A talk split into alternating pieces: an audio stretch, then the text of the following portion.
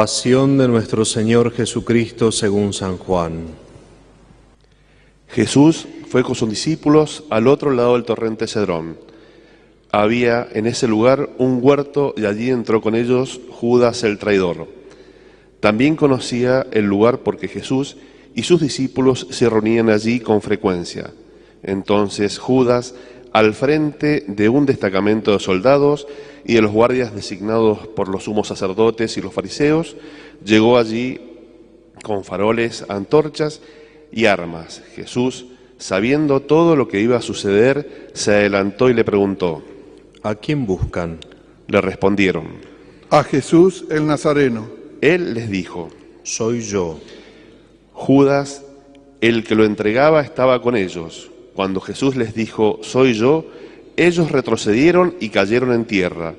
Les preguntaron nuevamente. ¿A quién buscan? Le dijeron. A Jesús el Nazareno. Jesús repitió. Ya les dije que soy yo. Si es a mí a quien buscan, dejen que estos se vayan. Así debía cumplirse la palabra que él había dicho. No he perdido a ninguno de los de mi confianza, que me confiaste.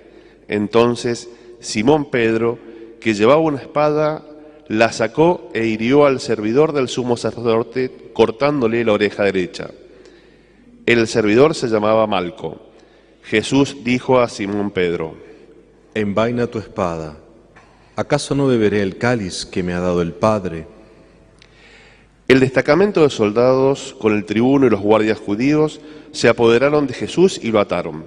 Lo llevaron primero ante Anás, porque era suegro de Caifás, sumo sacerdote aquel año. Caifás, el que había aconsejado a los judíos, es preferible que un solo hombre muera por el pueblo.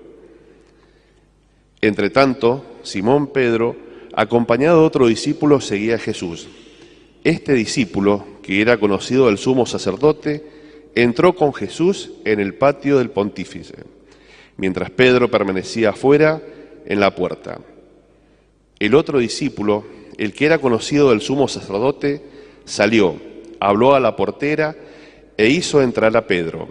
La portera dijo entonces a Pedro, ¿No eres tú también uno de los discípulos de ese hombre? Él le respondió, No lo soy. Los servidores y los guardias se calentaban junto al fuego, que habían encendido porque hacía frío. Pedro también estaba con ellos junto al fuego. El sumo sacerdote interrogó a Jesús acerca de sus discípulos y de su enseñanza. Jesús le respondió, He hablado abiertamente al mundo. Siempre enseñé en la sinagoga y en el templo donde se reúnen todos los judíos y no he dicho nada en secreto. ¿Por qué me interrogas a mí? Pregunta a los que me han oído lo que, que les enseñé. Ellos saben bien lo que he dicho. Apenas Jesús dijo esto, uno de los guardias allí presentes le, di- le dio una bofetada diciéndole, ¿Así respondes al sumo sacerdote? Jesús le respondió, Si he hablado mal, muéstrame en qué ha sido. Pero si he hablado bien, ¿por qué me pegas? Entonces Anás lo envió atado ante el sumo sacerdote Caifás. Simón Pedro permanecía junto al fuego. Los que estaban con él le dijeron, ¿No eres tú también uno de sus discípulos? él lo negó y dijo, No lo soy. uno de los servidores del sumo sacerdote, pariente de aquel al que Pedro había cortado la oreja, insistió. ¿Acaso no te vi con él en la huerta? Pedro volvió a negarlo y enseguida cantó el gallo. Desde la casa de Caifás llegaron- llevaron a Jesús al pretorio. Era de madrugada, pero ellos no entraron al pretorio para no contaminarse y poder así participar en la comida de las Pascuas. Pilato salió a donde estaban ellos. ¿Qué acusación traen contra este hombre? Ellos respondieron. Si no fuera un malhechor, no te lo hubiéramos entregado. Pilato les dijo. Tómenlo y júzguenlo ustedes mismos según la ley que tienen. Los judíos le dijeron. A nosotros no nos está permitido dar muerte a nadie. Así debía cumplirse lo que había dicho Jesús cuando indicó cómo iba a morir. Pilato volvió a entrar al pretorio, llamó a Jesús y le preguntó. ¿Eres tú el rey de los judíos? Jesús le respondió. ¿Dices esto por ti mismo u otros te lo han dicho de mí? Pilato replicó. ¿Acaso yo soy judío? Tus compatriotas y los sumos sacerdotes te han puesto en mis manos. ¿Qué es lo que has hecho? Jesús respondió. Mi realeza no es de este mundo. Si mi realeza fuera de este mundo, los que están a mi servicio habrían combatido para que yo no fuera entregado a los judíos. Pero mi realeza no es de aquí. Pilato le dijo. Entonces tú eres rey. Jesús respondió. Tú lo dices, yo soy rey. Para esto he nacido y he venido al mundo, para dar testimonio de la verdad. El que es de la verdad, escucha mi voz. Pilato le preguntó. ¿Qué es la verdad? Al, al decir esto, salió nuevamente a donde estaban los judíos y les dijo. Yo no encuentro en él ningún motivo para condenarlo. Y ya que ustedes tienen la costumbre de que pongan libertad a alguien en ocasión de la Pascua, ¿quién quiere que suelte el rey de los judíos? Ellos comenzaron a gritar diciendo, A él no, a Barrabás. Barrabás era un bandido. Entonces Pilato tomó a Jesús y lo azotó. Los soldados tejieron una corona de espinas y se la pusieron sobre la cabeza. Lo revistieron con un manto, un manto púrpura y acercándose le decían, Salud, rey de los judíos. y lo abofeteaban.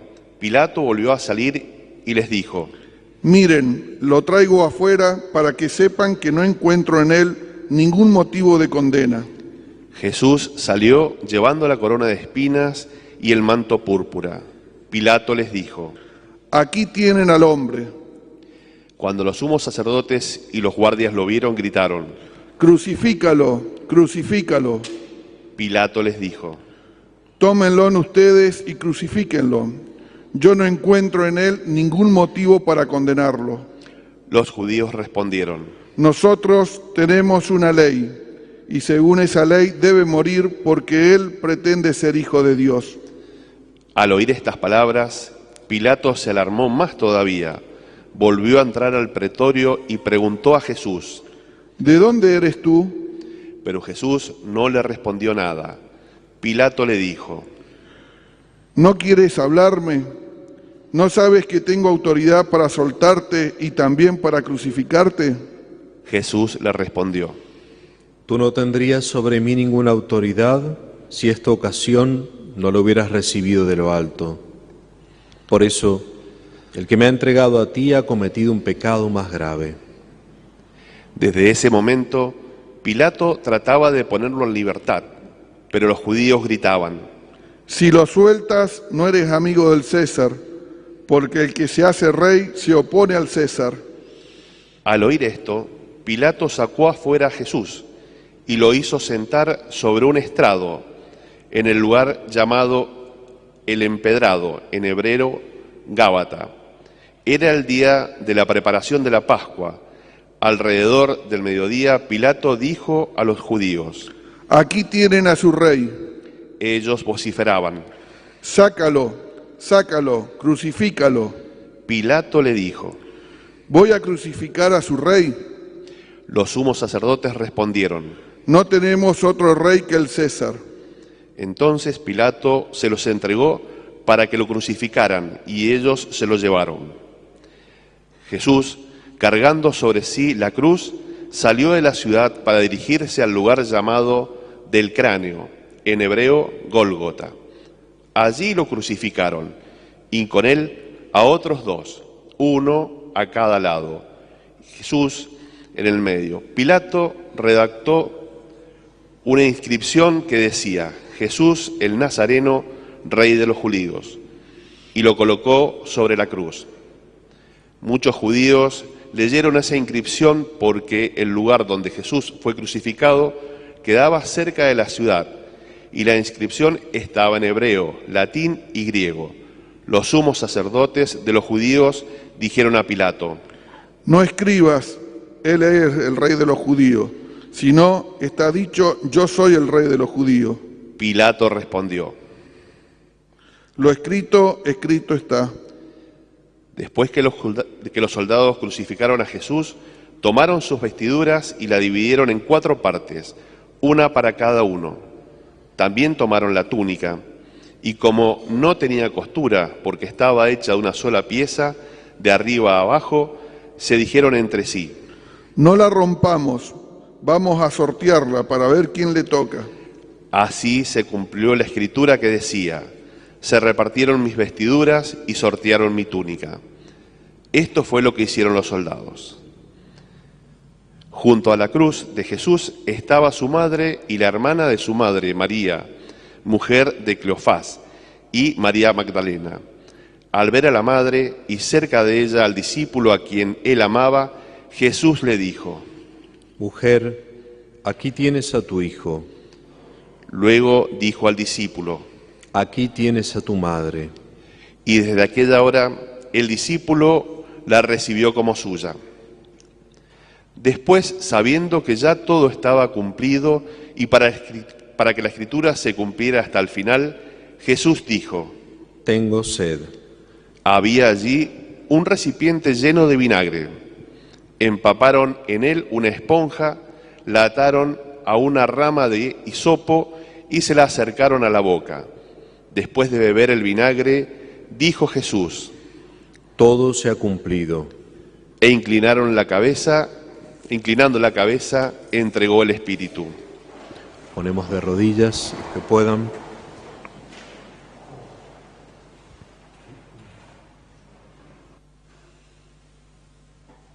Ponemos de pie.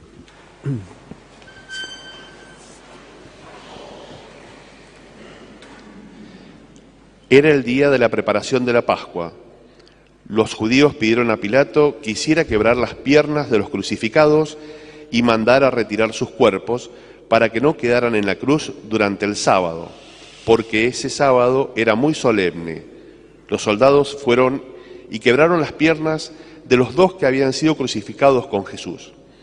Cuando llegaron a él, al ver que ya estaba muerto, no le quebraron las piernas, sino que uno de los soldados le atravesó el costado con la lanza, y enseguida brotó sangre y agua.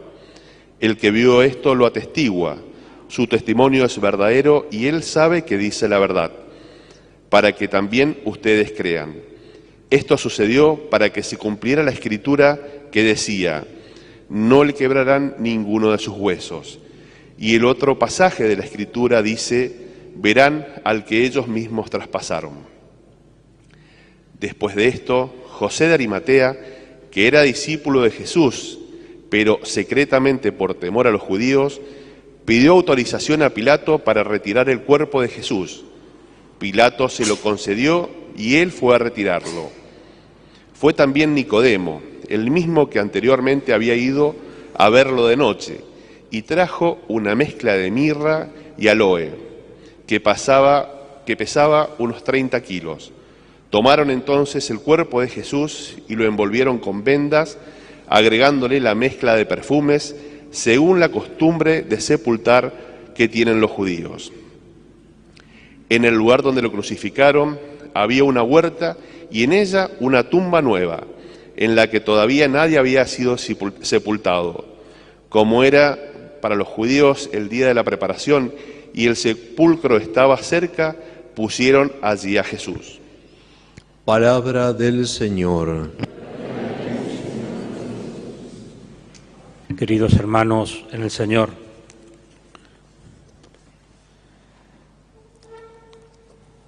en este día especial que la, la Iglesia nos reúne para celebrar la gloriosa pasión del Señor, su muerte victoriosa, y se destaca como símbolo de la salvación la cruz del Señor.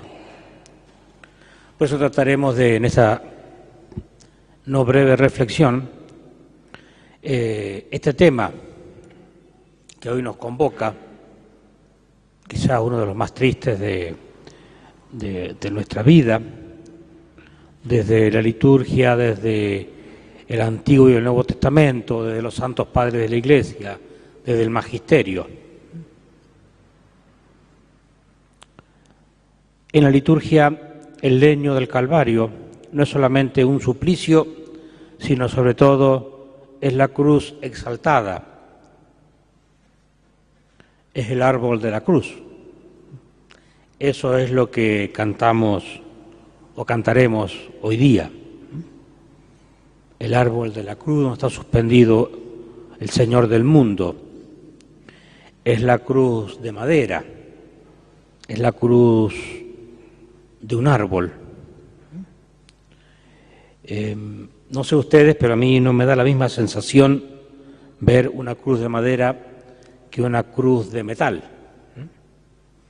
La cruz de madera, uno piensa en el árbol, el árbol donde sacó, que si queda algún retoño, puede seguir dando vida. Jesús asume en esta cruz eh, el árbol del paraíso. Recordemos que los padres de la iglesia hablan, ¿no? De Adán, de Eva, del paraíso, del árbol, y después hacen el paralelo. Cristo, María, el Calvario y la cruz. Tanto en el Antiguo como en el Nuevo Testamento hay eh, figuras que utilizan el tema de la madera. Es algo noble. De hecho fue el oficio que tuvo Jesús, el oficio de carpintero. Y tenemos la figura del arca de Noé, la barra de Aarón y de Moisés, el olivo de la paloma en el diluvio y el material de trabajo de José en la carpintería, la barca de San Pedro, la cruz propia donde muere Jesús y los otros dos delincuentes. En este día se nos muestra el amor del Padre entregando al Hijo y la victoria del Hijo sobre la muerte en la cruz, que entrega su Espíritu Santo al Padre. Y así nos cuenta también en el Antiguo Testamento que Abraham fue figura con Isaac al llevar éste la leña sobre sus hombros para el holocausto. Isaac le pregunta a Abraham, Padre, traemos el fuego, la leña y el cuchillo, ¿dónde está el cordero? Y entonces Abraham respondió, el Señor proveerá. Él, confiando en Dios, venció a la muerte con la vida y por, el poder, y el poder de Dios, porque Abraham sabía que aquel que creó todo de la nada y que dio ser a lo que no lo tenía, también tenía poder para resucitar a su Hijo. La fe en el amor a la cruz es el fundamento de la esperanza. Este es el día de la salvación lo que nos decía San Pablo en la segunda carta a los Corintios al comenzar la cuaresma en la segunda lectura del miércoles de ceniza. Hoy es el día propicio, este es el tiempo de la salvación. Este es el momento también de la hora de Jesús, de la cual hablaba en las bodas de Caná. Madre, mujer, mi hora no ha llegado. La cruz es el lugar donde se derrama la misericordia del Señor y nos invita a ser mansos con nuestros hermanos y humildes para con Dios, sobre todo de corazón. Hay algunos santos que mm, se han hecho eco de, este tema que hoy estamos celebrando. Por ejemplo, San Francisco de Sales, que dice que el Calvario es la verdadera escuela del amor, y todo amor que no nace de la pasión del Señor es peligroso y no sirve. El apóstol San Juan dirá Dios es amor, San Pablo el amor es servicial, todo lo disculpa, todo lo soporta. Y San Marcelino Champañán decía, debemos ser los primeros ante la cruz. Ese amor cruz, Jesucristo crucificado, van de la mano. Entonces, el crucificado, Dios y hombre, Jesús, está unido a la cruz. Es verdad que en algunos lugares vemos cruces sin Cristo, pero es como que queda algo incompleto. Algunos aducen que ya Jesús resucitó, pero también recordamos que en cada misa Jesús sigue muriendo en la cruz y resucitando. San Agustín dice, Cristo fue crucificado por nosotros y digámoslo con orgullo y con gozo. San Pablo, me gloriaré, me gloriaré solamente en Cristo y Cristo crucificado. San Agustín al hablar de la pasión del Señor dice que es origen de nuestra esperanza en la gloria y nos enseña a sufrir. Y agrega, me puedo admirar de muchas cosas, de muchas situaciones, pero mucho más increíble es que Dios haya muerto por los hombres. San Juan Crisóstomo, meditando a Jesús en la cruz, en el episodio del soldado que le clava la lanza, dirá, la sangre de Cristo empezó a brotar de la misma cruz y su fuente fue el costado del Señor. Y de su costado abierto, cuando el Señor estaba muerto, salió sangre y agua, símbolos de la Eucaristía y del bautismo respectivamente. Y con estos dos sacramentos se edifica la iglesia. Del costado de Jesús, dormido en la cruz, nació la iglesia, como del costado de Adán, dormido en el paraíso, nació Eva. En la cruz, el crucificado muestra su humillación. Se hizo igual a nosotros en todo menos en el pecado, dice San Pablo a los cristianos de Filipos. Y aparece el tema de la humildad, que es el conocimiento claro de lo que nosotros somos. El fundamento de la vida cristiana, la base de la cruz espiritual que está formada por la obediencia, la castidad y la pobreza. La humildad es la base del amor. Jesús dirá, el que se humilla será ensalzado. Jesús Rey en la cruz es el buen pastor que da la vida por las ovejas que preside sirviendo esa pequeña comunidad reunida en torno a la cruz, junto a la Virgen, Juan y otras mujeres. Y ayer lo veíamos en el lavatorio de los pies. En la cruz el Hijo necesita al Padre y exclama, Dios mío, Dios mío, ¿por qué me has abandonado? En la cruz el Hijo se confía al Padre, Padre, en tus manos encomiendo mi espíritu, y expiró. Lo que sucede es un hecho no visto nunca y por este motivo la Iglesia permanece en silencio hasta la vigilia pascual. La palabra se hizo hombre y hoy esta palabra no se puede expresar. El mundo no tiene norte, los alumnos no tienen maestros, los oídos no tienen palabras para escuchar. Entonces recordamos la respuesta de la Pascua en, los en el rito que vamos a hacer mañana del bautismo, el efetá, ábrete para que pronto escuches la palabra de Dios y pronto la prediques. Cuando el Padre pronunció su palabra, quedó mudo. Nos dijo en Jesucristo todo lo que tenía que decirnos, dice San Juan de la Cruz. La palabra hecho hombre está sujeta a la cruz con tres clavos. Y para estar sujeto con tres clavos la palabra tenía que hacerse carne. El hombre libre hoy, hoy es esclavo en Jesucristo, para que los hombres esclavos seamos libres. El Señor es servidor, la oveja es degollada. En el principio existía la palabra, dice San Juan, y la palabra estaba con Dios y la palabra era Dios. Y todo lo que existe se hizo por medio de la palabra. Prólogo del Evangelio de San Juan capítulo 1. El hombre fue hecho por la, por la palabra y así el hombre tuvo vida y pudo hablar. Esto fue en el paraíso. Y en María la palabra se hizo hombre y habitó entre nosotros, rezamos en el Ángelus.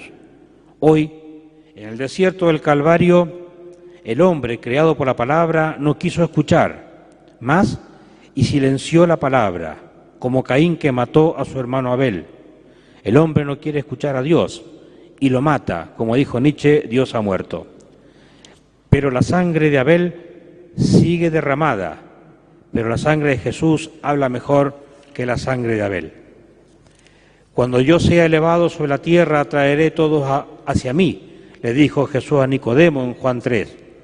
¿Cómo levantar en alto la palabra? Nos preguntamos. Y a veces nos confesamos diciendo, he levantado la voz, pero la voz no es lo mismo que la palabra. Ya lo vemos en el Adviento, yo soy la voz que clama en el desierto, dice Juan Bautista, y Jesús es la palabra. También dice la Escritura, no gritará.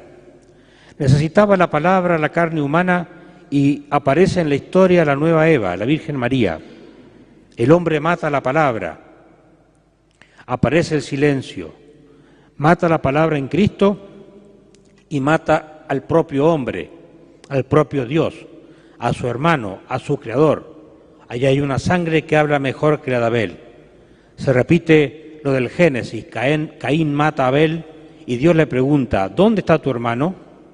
A lo cual responde Caín, ¿soy yo acaso el guardián de mi hermano? Y Dios responde, la sangre de tu hermano clama justicia. Y lo mató porque las obras de su hermano eran buenas y las suyas eran malas. Dice el Concilio Vaticano II, cuantas veces se renueva sobre el altar el sacrificio de la cruz en la cual nuestra Pascua, Cristo fue inmolado, se efectúa la obra de nuestra redención. No es una obra de teatro, se realiza realmente. El Hijo, antes de morir, dice sus últimas palabras a Juan y a María, ahí tienes a tu hijo, ahí tienes a tu madre. Jesús hoy, ante lo difícil de comprender el misterio de la muerte de Dios hecho hombre, nos deja como regalo su espíritu, su madre, la iglesia en Juan y en las mujeres, la Eucaristía, el perdón de los pecados en la confesión, la fe, esperanza y la caridad en el bautismo y la vida eterna una vez que pasemos la muerte. Este es el tiempo de la Iglesia, el tiempo de la esperanza y del Espíritu Santo, el tiempo de la misión. Llevemos a María como Juan a nuestra casa. Ella nos, nos reúne para esperar la venida del Espíritu Santo en Pentecostés. Ayer decíamos que la Eucaristía nos une, también la cruz une al hombre que cree y al que no cree. Queridos hermanos, con esto termino, todos morimos, todos tenemos una cruz, pero estamos invitados a la vida. Y tenemos una cruz en la vida, en la enfermedad, a veces colgada al cuello, en el hospital, en la cama y después en la tumba del cementerio. Pero no nos quedemos con eso. La Pascua no termina. Hoy Viernes Santo va a ser Pascua entera el domingo de resurrección. Todos estamos invitados a la vida. Que así sea.